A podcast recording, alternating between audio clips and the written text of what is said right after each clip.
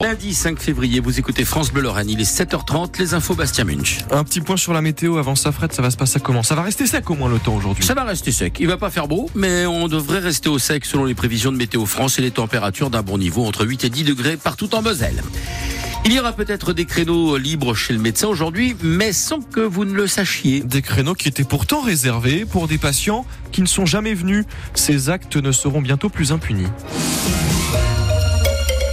Quand on ne vient pas sans prévenir, on paye. Voilà ce qu'a dit Gabriel Attal la semaine dernière pendant son discours de politique générale. Le Premier ministre qui veut mettre en place euh, ce qu'on appelle la taxe lapin. Elle porte bien son nom. Ça concerne 27 millions de rendez-vous non honorés euh, chaque année selon l'ordre des médecins, d'où l'unanimité de ces patients médecins.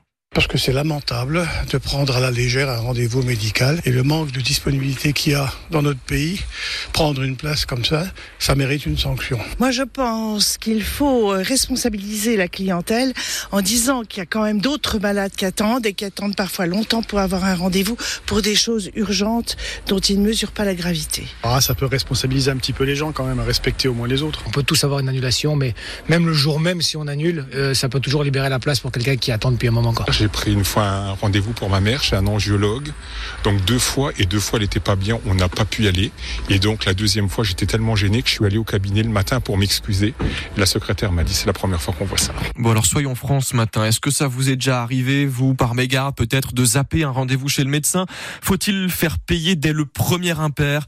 On attend votre avis ce matin 03 87 52 13 13 et on verra comment ça pourrait se mettre en place aussi avec notre invité dans un quart d'heure.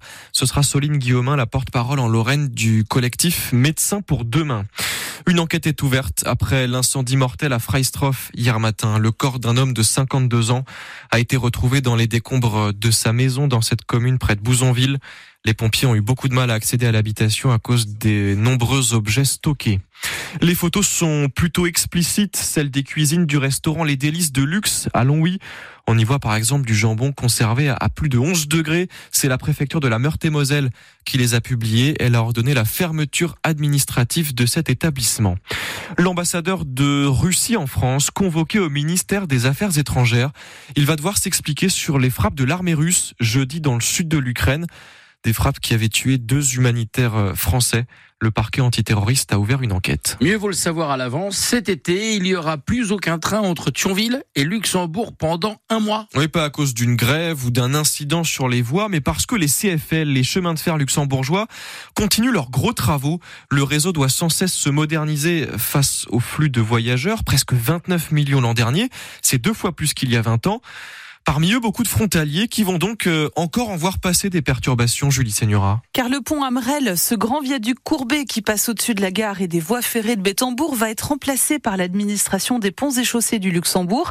Ça ne fait pas partie des immenses travaux menés par les CFL, mais la compagnie va en profiter pour mener les travaux préparatoires au futur raccordement de la deuxième ligne ferroviaire entre Luxembourg et Bétambourg qui vise à désengorger cet axe le plus chargé du réseau.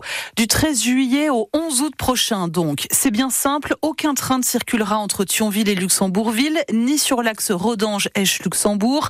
La gare de Bétambourg sera totalement fermée, des bus de substitution seront mis en place. Le 12 août, réouverture des lignes au sud et à l'ouest de Bétambourg, mais le tronçon jusqu'à la capitale sera toujours fermé jusqu'au 15 septembre.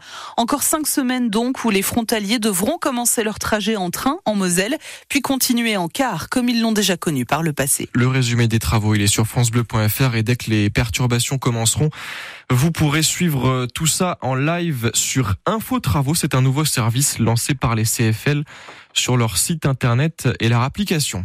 En voilà un de gros chantiers à gérer ces prochaines semaines, la refonte de fond en comble du FC Metz après cette nouvelle défaite hier face à Lorient de Buzyn, la septième d'affilée en Ligue 1. C'est tout simplement du jamais vu depuis 1950. Les Grenats ne sont pas encore relégables, mais c'est tout comme hein, à la 16e place du classement. Vendredi, il faudra montrer un autre visage face à l'Olympique de Marseille qui s'est incliné 1-0 contre Lyon hier. Elle assure encore une fois les Dragons qui restent premières de leur poule en Ligue des Champions de handball.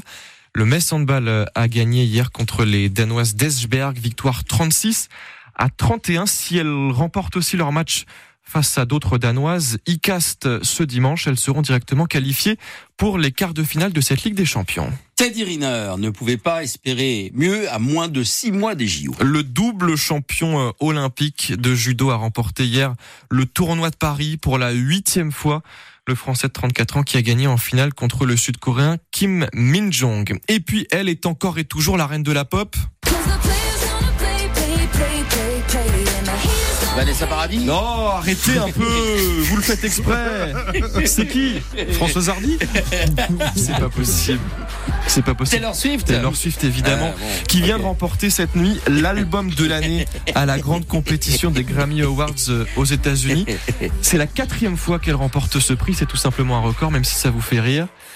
Et la, la, la chanson de l'année, c'est pour Billie Eilish. What was I made for? Voilà, ça c'était juste pour l'accent anglais. Bravo.